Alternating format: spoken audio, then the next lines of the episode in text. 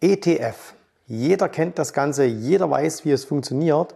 Und ich persönlich stelle mir immer drei Fragen, die ich nicht verstehe in Bezug auf Anleger, die in ETFs gehen. Ne? Und äh, wenn du auch ein ETF-Anleger bist, dann solltest du dir unbedingt dieses Video anschauen, denn diese drei Fragen solltest du dir auch mal stellen.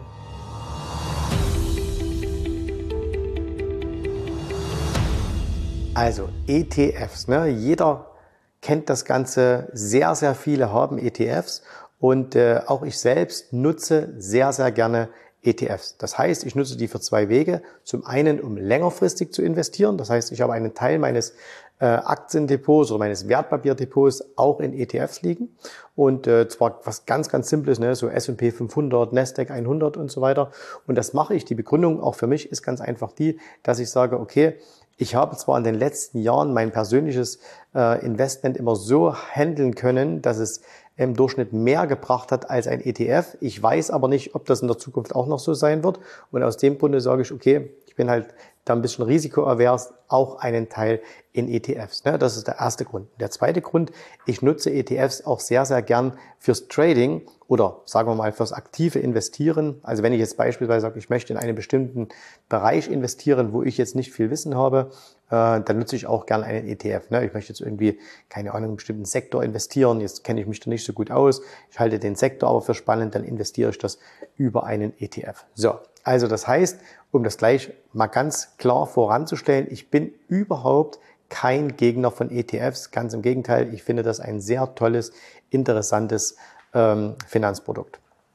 Trotzdem stelle ich mir immer wieder Fragen und diese Fragen sind entstanden auch aus vielen Kommentaren hier auf YouTube und ähm, warum sich manche ETF-Anleger so verhalten, wie sie sich verhalten. Und äh, wir können mal gemeinsam jetzt diese drei Fragen ähm, durchgehen, die ich mir stelle. Also ich, ich verstehe es einfach nicht und vielleicht kannst du mir helfen, das Ganze zu verstehen, denn ich möchte dein Feedback. Das heißt also, ich möchte, dass du mir zu diesen drei Punkten, über die wir jetzt sprechen werden, ein Feedback hier in die Kommentare gibst, okay?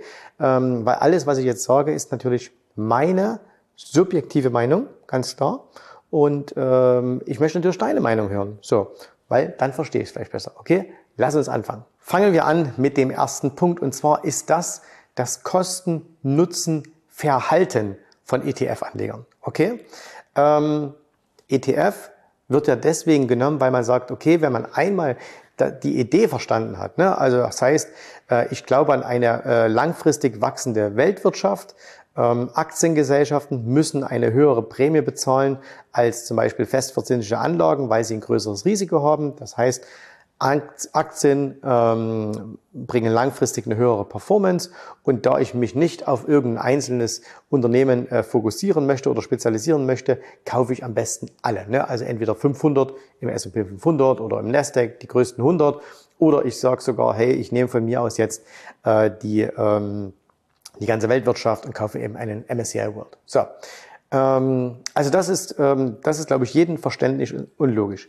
Und jetzt ist doch der Punkt folgender wenn ich das jetzt einmal verstanden habe, ne, warum kümmere ich mich dann eigentlich immer noch um alles, was drumherum passiert? Lass mir das folgendermaßen erklären. Sobald ich ein Video mache hier auf YouTube und viele, viele andere Kollegen auf YouTube auch und egal über was es da geht, es ist mindestens, mindestens immer einer dabei in den Kommentaren, der dann schreibt, und deswegen investiere ich monatlich in ETFs und mache einen Sparplan und mache das und das und das. Ne? Und da frage ich mich doch ganz ernst, warum schreibt derjenige das? Weil, wenn er verstanden hat, dass, wie der ETF funktioniert, dann ist das Ding doch eigentlich schnell gemacht. Das heißt, ich mache diesen, ich mache diesen ETF, ich kaufe den entweder mit einer einmaligen Summe oder ich mache einen regelmäßigen Sparplan ähm, und dann ist doch aber auch gut. Das heißt, Warum wenden dann so, so viele ETF-Anleger, und es sind wirklich viele, immer noch so viel Zeit auf, sich Videos hier auf YouTube anzuschauen zum Thema Börse, wo sie ja ohnehin immer hinterher sagen, ist alles Quatsch. Ne? Warum äh, lesen sie Börsenmagazine, wo sie doch dann eh hinterher sagen, es ist alles Quatsch? Das macht doch überhaupt keinen Sinn. Viel sinnvoller wäre es doch zu sagen, okay, ich habe jetzt eine Anlageform gefunden, die für mich gut ist die sehr, sehr langfristig ausgerichtet ist und von der ich weiß, sie wird in den nächsten Jahren so und so viel erwartete Rendite bringen. Und jetzt müsste es doch eigentlich so sein, dass ich sage, okay, und jetzt, da ich mich ja um das Thema nicht mehr kümmern muss, weil ich habe ja schon meine Anlageentscheidung getroffen und die will ich ja auch gar nicht ändern, kann ich doch in der Zeit, die ich jetzt habe, mich zum Beispiel um das Wichtigste kümmern, nämlich, wie kann ich mehr Geld in diese Anlage hineinbringen?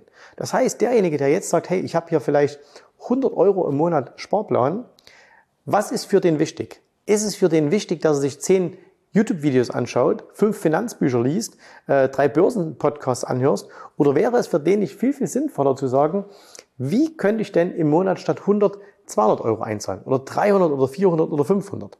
Ja, das wäre doch Kosten-Nutzen-Verhalten viel, viel näher.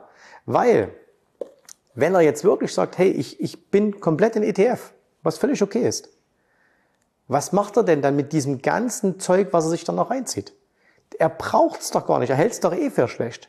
Ne? Also ist es doch einfach nur Verschwendung von Zeit. Und deswegen verstehe ich diese Kommentare nicht. Und das ist ja meine Frage an dich. Warum? Vielleicht bist du ja auch jemand, der gern so einen Kommentar immer drunter setzt und äh, allen anderen erzählt, äh, was er da jetzt macht. Warum macht ihr das? Also warum tut ihr das? Warum kümmert ihr euch nicht in dieser Zeit um etwas, dass ihr mehr Geld verdienen würdet?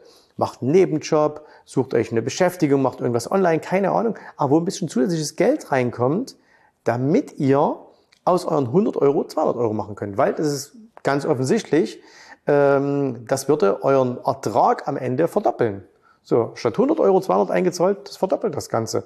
Und wenn du halt sagst, hey, ich möchte eine bestimmte Zielsumme erreichen, 100.000 Euro, 200.000 Euro, 500.000, eine Million, was weiß ich, und du kannst äh, monatlich so und so viel sparen, und jetzt würdest du einfach deine Zeit nutzen, um mehr zu sparen, dann erreichst du dieses Ziel halt schneller oder in der gleichen Zeit ein viel größeres Ziel. Also warum ist das Kosten-Nutzen-Verhalten von so vielen ETF-Anlegern so schlecht? Ne? Warum ist das so mies? Und warum kümmern die sich immer um Sachen, die ihnen ja überhaupt keinen Vorteil bringen? Erste Frage. Bin gespannt auf deine Antwort. Zweite Frage. Die zweite Frage ist, und das erschreckt mich manchmal auch so ein bisschen, ähm, wobei der dritte Punkt noch mehr, aber der zweite auch schon, ähm, dass viele ETF-Anleger auf der einen Seite ähm, sehr, sehr ähm, kritisch sind gegenüber vielen Finanzprodukten. Ne? Aktien, Optionen, Finanzcoaches und so weiter, was ich vollkommen verstehe. Ne? Was ich vollkommen verstehe. Und auf der anderen Seite aber eine absolute Hörigkeit gegenüber der Finanzindustrie haben. Weil überlegt mal, wenn ich heute 100 Leute, die sich für Börse interessieren, frage und sage, was hältst du denn von BlackRock? Ja, der größte, ähm, die, der größte Vermögensverwalter der Welt. Da werden ganz, ganz viele sagen, oh, BlackRock, ne, das ist, das ist diese, diese Krake, die überall ihre Finger im Spiel hat, denen jedes Unternehmen in der Welt gehört, die mit ihrer Politik bestimmen können, was sie tun. Mit ihrer, ähm, die können Firmen auffordern, ihr macht jetzt ESG und dann müssen die das machen. Oder sagt, ja, wir machen jetzt kein ESG, dann machen sie es nicht mehr. Ne?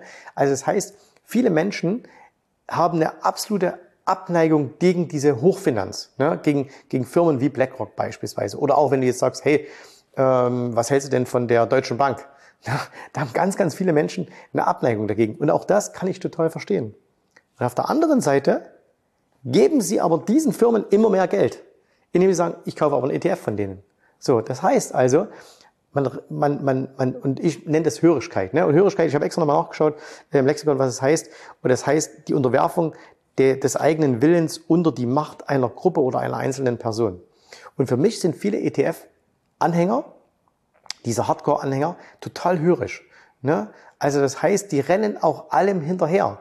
Wenn eben jetzt äh, BlackRock sagt, hey, das ist der neue, äh, das ist der neue ähm, ETF, den du haben musst, weil der ist jetzt ESG-konform oder das oder jenes, ne? dann machen die das plötzlich alle. So und dann dann wird das gemacht. Oder auch wenn bekannte Buchautoren äh, sagen, ähm, hey, du musst alles in ETFs machen, ne? was okay, und dann aber gleichzeitig Firmen gründen, die äh, plötzlich Trading mit ETFs machen, dann nicken alle sagen, das ist ja ganz, ganz toll, was doch aber eigentlich die ursprüngliche Idee völlig ad absurdum führt. Ne? Jedenfalls das, was sie vorher gepredigt haben. Ne? Also wenn du mich fragst, dann sage ich ja ganz bewusst, okay, aktives Investieren, Traden, das macht total Sinn. Das ist aber meine persönliche Meinung. So, und deswegen, wenn ich halt äh, jetzt hier sage, hey, melde dich bei uns in der Academy und wir können dir zeigen, wie du mit aktiven Investieren viel Geld verdienst, dann ist das ja konform mit dem, was ich, was ich lebe, was ich tue und was ich auch nach außen vertrete als meine Meinung und was ich auch glaube. Wenn aber jemand sagt, okay, äh, ich bin ähm, das einzige Wahre, ist ein ETF, das ist statistisch bewiesen und alles, und dann biete ich dir jetzt aber was an, wo dann doch aktiv irgendwie über, egal ob es jetzt ein Robo-Advisor ist oder was anderes, jetzt ETFs hin und her gehandelt werden, das macht überhaupt keinen Sinn. Ne? Und auch, dass man sagt, hey, ich, ich ähm, die Finanzindustrie, äh, ich verteufle die auf der einen Seite. Ich finde das ganz schlimm. Ne? Also hier Goldman Sachs und JP Morgan und BlackRock und wie sie alle heißen, das sind, das sind die größten äh, Gefahren für die Menschheit. Und gleichzeitig mache ich die aber auch immer noch reicher. Warum macht man das? Also das verstehe ich nicht, diese, Dis diese Diskrepanz zwischen dem, was ich sage und dem, was ich tue. Vielleicht hast du auch da eine Antwort für mich. Ne? Vielleicht kannst du auch mir das in die äh, Kommentare schreiben und äh, kannst mir sagen, warum verhalten sich viele ETF-Anleger so? Also das ist so aus meiner Sicht heraus, aber vielleicht sehe ich es auch völlig falsch und du kannst das deine Meinung dazu, warum verhalten sie sich so, so hörisch? Ne? Also warum sind sie so hörisch gegenüber diesen großen Finanzinstituten und machen quasi alles, was die sagen oder auch einzelnen äh, Promotern, die, äh, die das so, so bringen. So, nächster Punkt, und das ist der, der mich am meisten erschreckt, und zwar hier nochmal ein bisschen nach Altersgruppen unterteilt. Weißt du, wenn jemand heute, ich fange mal anders an. Ich habe drei Kinder und eines meiner Kinder ist ein, ein Junge, ein Sohn und der ist begeisterter Fußballspieler. Und wenn ich den frage, der ist jetzt elf Jahre alt geworden und der, geht hier zum Fußballtraining und der, der ist wirklich, äh, der ist in diesem Fußballthema extrem drin. Ne? Also wenn irgendwie, wenn der steht früh auf und äh, dann, dann guckt er erstmal schnell nach, was waren gestern für Spiele, wer hat wie gespielt und so, wenn er sie nicht live sehen kann. Der kennt jeden und äh, der, der kann der Premier League alles sagen, der kann der Bundesliga alles sagen. Ähm, das, der ist grandios, ne? so in dem, in dem Bereich. Und der hat natürlich das Berufsziel, der möchte mal Fußballprofi werden. Ne? Also er sagt nicht hier, Papa, ich mach mal, ich übernehme mal die Firma oder äh, so, das, äh, sondern der hat ganz klares Berufsziel, der will Fußballprofi werden. So. Und äh, jetzt kenne ich ja glücklicherweise ein paar Leute aus dem Bereich und deswegen frage ich auch immer mal und sage, hey, jetzt mal ganz ehrlich, von den ganzen Kids, die da anfangen, ne, wie hoch ist die Chance, dass es einer schafft, ähm, in der Bundesliga zu spielen? Und da ist immer die Antwort von, egal, äh, ich habe jetzt Kevin Korani kürzlich gefragt, ne, ich habe äh, ich hab, ähm, andere gefragt, äh, die haben immer gesagt, naja, du musst so rechnen, auf 10.000 Kinder, die anfangen, Fußball zu spielen und die den Traum haben, Fußballspieler zu werden, professioneller Fußballspieler, Profi, schafft es einer. 10.000 zu 1. Ne? So. Und das heißt, statistisch betrachtet macht es überhaupt keinen Sinn, äh, als Kind mit Fußball anzufangen, weil die, die Wahrscheinlichkeit ist so, so gering, deswegen muss es eigentlich gar nicht machen. So, ich werde mich natürlich aber hüten, zu meinem Sohn zu sagen, hey, es macht überhaupt keinen Sinn, mach du mal was Vernünftiges. Ja, ja Beamter. So, und äh, nächster Punkt, Firmengründungen. Wenn jemand eine Firma gründet, ähm, dann hat das, dann, was glaubst du, wie viele Firmen überleben in den ersten fünf Jahren? Ähm, von 100 Firmen, die gegründet werden, überleben in den ersten fünf Jahren keine 20. Ne? 80 machen wieder zu. Und da zählt jetzt alles Mögliche dazu. Ne? Also es sind Startups, die irgendwie Apps entwickeln oder irgendwas äh, Großes machen. Da zählt aber auch der, der, der äh, Imbiss dazu und die Kneipe und der Bäcker und was weiß ich. Ne? Also alles Mögliche gehört dazu. So, aber 80 von 100 Firmen sind nach fünf Jahren nicht mehr da. So, das heißt, statistisch betrachtet, ne, ist übrigens Pareto-Prinzip, aber statistisch betrachtet macht es keinen Sinn, eine Firma aufzumachen, weil du hast ja 4 zu 1 gegen dich. So, trotzdem gibt's Gott sei Dank immer wieder Menschen, die Firmen gründen. So, und warum machen die das? Warum wollen Kids Fußball spielen? Warum gründen Unternehmer selbstständige Firmen? Weil sie Ehrgeiz haben. Ne? Das heißt, sie sagen, okay, ich weiß, die Statistik ist gegen mich, aber ich versuch's, weil wenn ich es doch hinbekomme, dann ist die Belohnung auch groß. Ne? Wäre ich Fußballprofi und ich habe was, an dem ich arbeiten kann und ich will es wenigstens mal gemacht haben. Ich will es wenigstens mal versucht haben, weil ihr wisst, eines der schlimmsten Dinge, die man, äh, die, die alte Menschen sagen, ist ähm, über ihr eigenes Leben, ach, ich bereue, dass ich das nicht getan habe. So, du kannst viele Dinge falsch machen, das ist meist nicht so schlimm, aber das Schlimmste wäre, ich habe es nicht getan. So, weil das kannst du halt nicht rückgängig machen. So. Und jetzt ist dieser dritte Punkt, der mich an ETF-Anlegern immer so äh, verwundert. An mich verwundert das wirklich sehr, wenn ich mich auch mit vielen unterhalte. Das ist dieser fehlende Ehrgeiz. Ne? Und zwar, dass selbst junge Leute jetzt schon hergehen, die sind Anfang 20, ne? Und dann unterhältst du dich mit denen und dann sagen die, nein, statistisch bewiesen, die meisten Fondsmanager schlagen ja den Markt nicht. Statistisch bewiesen, die meisten Anleger, die an der Börse sind, sind ja nicht besser als der breite Markt. Und deswegen versuche ich es auch gar nicht erst. Deswegen mache ich ETF. Ne? Und da verwundert es mich, warum gerade junge Menschen so wenig Ehrgeiz haben. Warum die so, ich sage jetzt mal ein Wort, vielleicht muss man es rauspiepsen, so lahmarschig sind. Ne? Weil überleg doch mal, wenn, also das ist meine Überlegung, ne? du musst gar nicht überlegen, das ist meine Überlegung. Ich sage mir immer, hey, aber probier's doch wenigstens mal aus. Was ist denn, wenn es klappt? Was ist denn, wenn das Kind es doch schafft, Fußballprofis werden? Und wenn er es nicht schafft, hat er aber wenigstens eine gute Zeit gehabt, hat viel gelernt und ähm, hat, hat Spaß gehabt. Wenn jemand ein Unternehmen gründet und es scheitert, ne, was in Deutschland übrigens ziemlich schlimm angesehen wird, was in meiner Welt völlig normal ist, weil ich sage, hey, du probierst was aus, wenn es nicht funktioniert, hast du wenigstens probiert. Aber ähm, dann hast du wenigstens was gelernt, dann hast du eine gute Zeit gehabt, dann hast du über dich was gelernt, dann weißt du, was du kannst, was du nicht kannst. Aber ich bewundere diese Menschen, die sowas tun, weil sie Ehrgeiz haben. Und so, so ETF-Anleger, ich, in meiner Welt heißt es, die haben alle keinen Ehrgeiz. Die haben alle keinen Ehrgeiz und weil sie keinen Ehrgeiz haben, schieben sie irgendeine Statistik vor, die ihnen übrigens wieder die, äh, die Finanzindustrie aus der 2 vorgegeben hat und sagt, ähm, Nee, nee, du mach mal, äh, leg du mal dein Geld äh, schön breit in den ETF an und spar da jeden Monat 100 Euro. Und wenn du das 40 Jahre lang gemacht hast, hast du auch 250.000 Euro. So, also warum ist da dieser Ehrgeiz nicht da? Ne? Alle finden immer irgendwie so sagen, ah, so Elon Musk und so, das ist schon geil. Oder, oder Bernard Arnault, ne, der hier 11 AMH äh, gemacht hat, das ist schon toll. Aber so für mich selber, nee, ich kann das nicht. Ich bin dazu schlecht. Ne? Also warum haben so viele Menschen, und da interessiert mich deine Antwort darauf, Warum haben so viele Menschen keinen Ehrgeiz? Ne, warum sind die, oder sehe ich es einfach falsch? Ne? Kann ja auch sein. So. Und das sind so die Dinge, die mich, die mich wirklich äh, immer so ein bisschen ähm, umtreiben. Ähm, und wenn ich, wenn ich mich mit so Hardcore-ETF-Anlegern unterhalte, ne, die dann, äh, gibt, und da gibt es ja ganz viele Podcaster, Blogger und so weiter, die das immer wieder, immer, immer wieder betonen, ähm, und ähm, die, die da sich von ihrer Meinung gar nicht, nicht abbringen lassen. Ne? So, also, Nochmal ganz kurz zusammengefasst. Ich verstehe nicht das Kosten-Nutzen-Verhalten vieler ETF-Anleger. Ne? Die werden besser beraten, sich nicht auf diesen Kanälen rumzutreiben, sondern lieber was ähm, zu tun, dass mehr Geld reinkommt. Zweitens diese Hörigkeit gegenüber Finanzinstituten und äh, drittens äh, dieser fehlende Ehrgeiz. So. Und wenn du mir diese Fragen beantworten kannst, wenn du sagst, hey, das ist so und so und so und so, ähm, dann werde ich wahrscheinlich noch ein größerer ETF-Anleger, der ich jetzt schon bin. Ähm, aber es wird, glaube ich, sehr, sehr schwer, mich davon abzubringen, mit aktiven Investments ähm, Zusatzrenditen zu erwirtschaften, mehr zu erwirtschaften als der Durchschnitt, weil ich möchte kein durchschnittliches Leben haben. Also ich fände nichts schlimmer als ein durchschnittliches Leben. Und äh, das, seitdem ich 18 bin, äh, habe ich aufgehört, ein durchschnittliches Leben zu führen.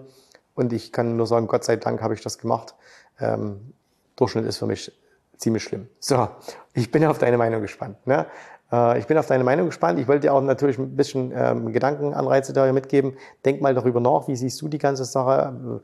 Ähm, wie wie äh, verhält sich das bei dir? Und ich bin sehr auf eure, ähm, auf eure Ideen, auf eure Meinungen, Kommentare gespannt. Wie immer hier unten in die Kommentare. Du willst mehr Aktienanalysen? Du bekommst sie. Wie jedes Wochenende habe ich auch letztes Wochenende wieder gefragt auf Instagram, welche Aktien soll ich für euch analysieren? Und ihr habt mir wieder sehr, sehr viele geschrieben. Ne, ihr seht das alles hier wieder durchlaufen. Und äh, wenn du deine Aktie analysiert haben willst, dann mach das. Ne? Dann geh auf Instagram, folge mir. Den Link blenden wir hier nochmal ein.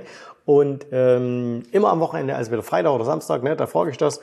Und äh, dann gucke ich mir das natürlich an, was von großem Interesse ist. Und dann nehmen wir das rein. So, heute fangen wir mal an äh, mit einer ersten Aktie und los, wir gehen zu unseren Charts. Und wir starten natürlich mit der Berkshire Hathaway, also der Aktie vom Altmeister Warren Buffett. Und ich habe mir heute mal die große Aktie herausgesucht, also die A-Aktie.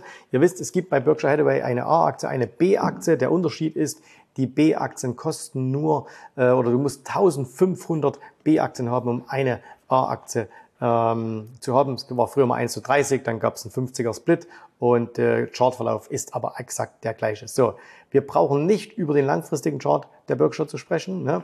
Ähm, die hat gerade vor ein paar äh, Wochen ein neues Allzeithoch gemacht und äh, jetzt gehen wir mal hier auf den Wochenchart und da sehen wir ähm, hier, das war nochmal der Einbruch im Jahr 2022, da kam die auch, Aktie auch ein bisschen zurück. Dann gab es hier eine schöne Situation, nämlich dreimal insgesamt. Ich kann euch das mal ganz kurz hier zeigen, nämlich einmal hier, dann nochmal hier und dann sogar nochmal hier. Da gab es nämlich drei wunder, wunderbare Kaufsignale in dieser Aktie. Und zwar äh, gab es da einen sogenannten Selling Climax. Ne? Was genau ein Selling Climax ist, wie das funktioniert und wie man den anwenden kann, das lernst du bei uns in der Academy. Und dann ist die Aktie hier wirklich mit Volldampf nach oben gegangen. Wir waren hier so bei ungefähr 300 das muss ich selber schauen, 393.000 und dann ist sie hochgegangen bis auf 560.000. Ne? Also der gute Warren hat hier wieder ein bisschen verdient und äh, wir gehen mal vom Tiefpunkt her, hier bis zum Hoch ist die Aktie äh, fast 44 Prozent gestiegen. Ne? Also es hat sich gelohnt. Da ist er noch ein paar Milliarden reicher geworden.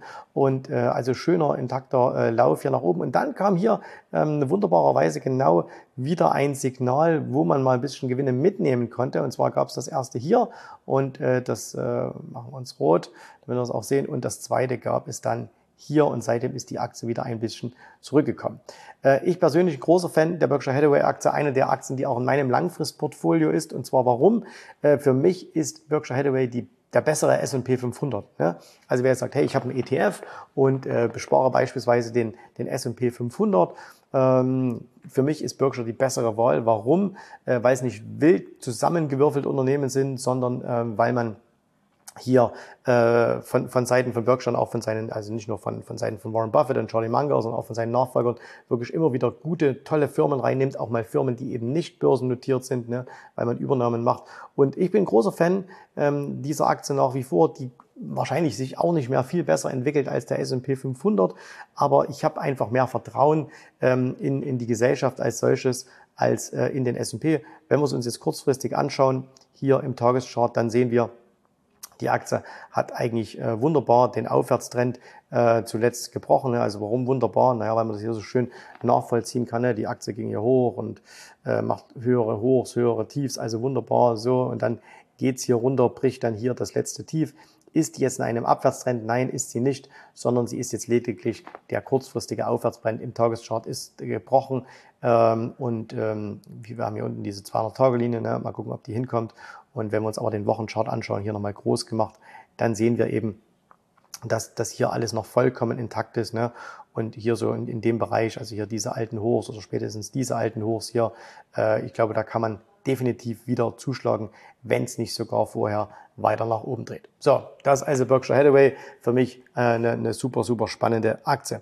Schauen wir mal weiter. Jetzt ist hier eine Aktie gekommen, die ich überhaupt nicht kenne, nämlich Limbach Holdings. Und dann gucken wir mal, ob wir, das, äh, ob wir uns das anschauen können. Limbach Holdings. So, und äh, tatsächlich, äh, jetzt gibt's die hier ähm, in den USA, also schauen wir uns die auch mal an. Und ähm, ihr seht, hier, sonstige, ich weiß also nicht genau, was die machen. Ihr könnt mir es gerne mal in die Kommentare schreiben. Die Aktie hat eine Marktkapitalisierung von 322 Millionen und dafür ist sie für mich als Investment schon mal komplett raus. Ne? Das heißt, wenn ich investiere in Firmen, dann möchte ich Firmen haben, die größer sind. Also mindestens zwei Milliarden Dollar Marktkapitalisierung. Äh, das ist aber nur meine persönliche Präferenz. Das hat nichts damit zu tun, ob ihr das auch so tun müsst, sondern ich habe für mich festgelegt, ich möchte diese kleinen Aktien nicht als Investment haben, aber vielleicht für Trades. Ne? Warum? Weil kleine Firmen natürlich hier 300 Millionen, ähm, das ist eben sehr, sehr schnell beeinflussbar, wenn mal ein großer Investor rein, aber auch wieder rausgeht.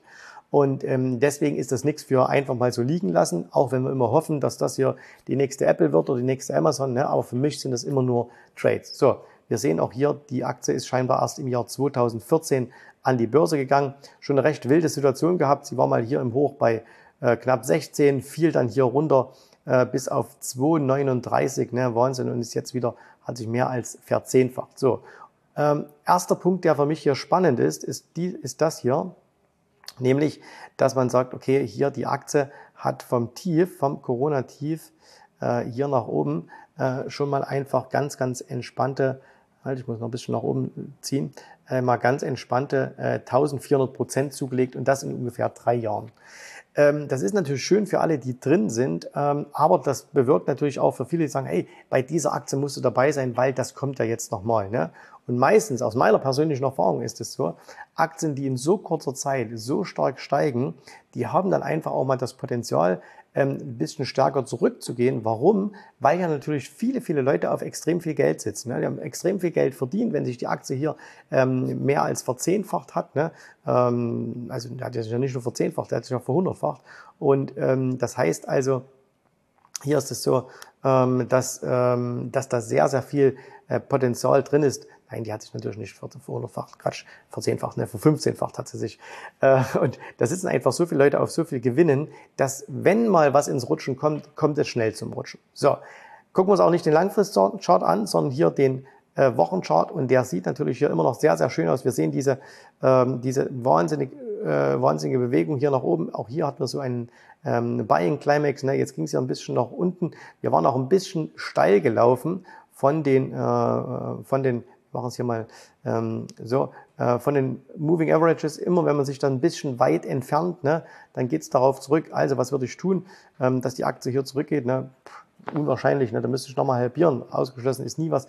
Aber ich würde hier einfach abwarten, dass sich hier im, im Wochenchart eher eine Basis bildet. Sowas wie hier beispielsweise, äh, dass man da nochmal einsteigen kann. Wenn wir uns den Tageschart anschauen, dann ist die erstmal in einem kurzfristigen Abwärtstrend. Also wir sehen hier, ne, dass ähm, wir machen hier ein Tief, ein Hoch, so, dann gehen wir wieder auf das Hoch, dann brechen wir das Tief, äh, machen tieferes Tief, tieferes Hoch, gehen nach unten. Das heißt, wir haben jetzt hier ganz klar erstmal einen kurzfristigen Abwärtstrend und das bedeutet, ich würde jetzt hier mit so einer Aktie tendenziell erstmal warten, dass der Abwärtstrend gebrochen ist, dass sich eine Basis bildet, bevor ich wieder in so eine Aktie reingehe. Wie gesagt, als Investment für mich völlig uninteressant. Dafür ist die zu schnell, zu stark gelaufen und sie ist viel zu klein.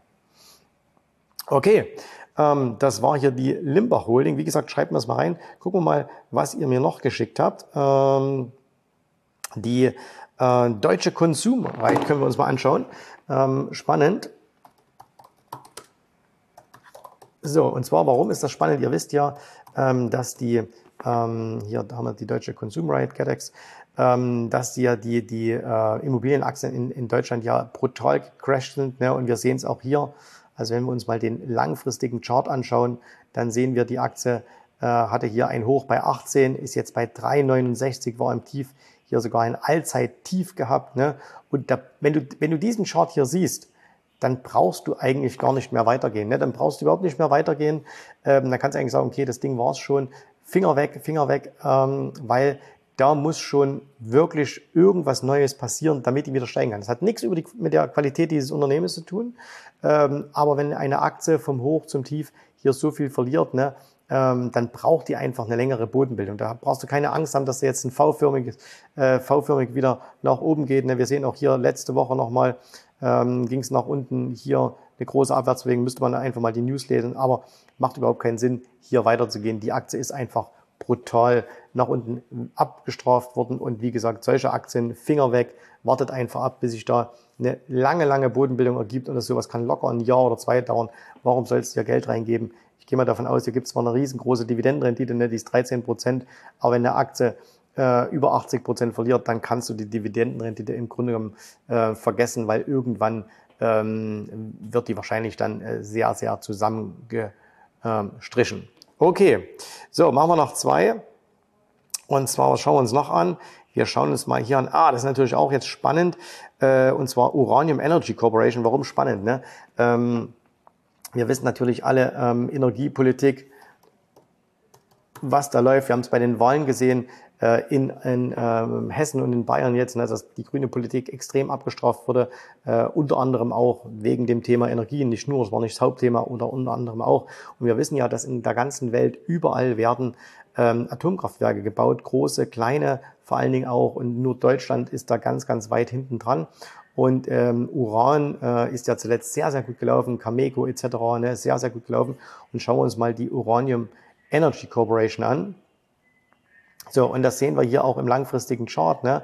Also wenn wir jetzt hier einfach mal gucken, wir schauen uns mal den drei monats chart an und da sehen wir, ah, spannende Geschichte, denn die Aktie hier 2006 an die Börse gegangen, dann brutal gefallen und jetzt immer noch nicht wieder am Allzeithoch und äh, natürlich aber schon von dem Tief hier von 35 Cent auf 5,30 Dollar hochgelaufen.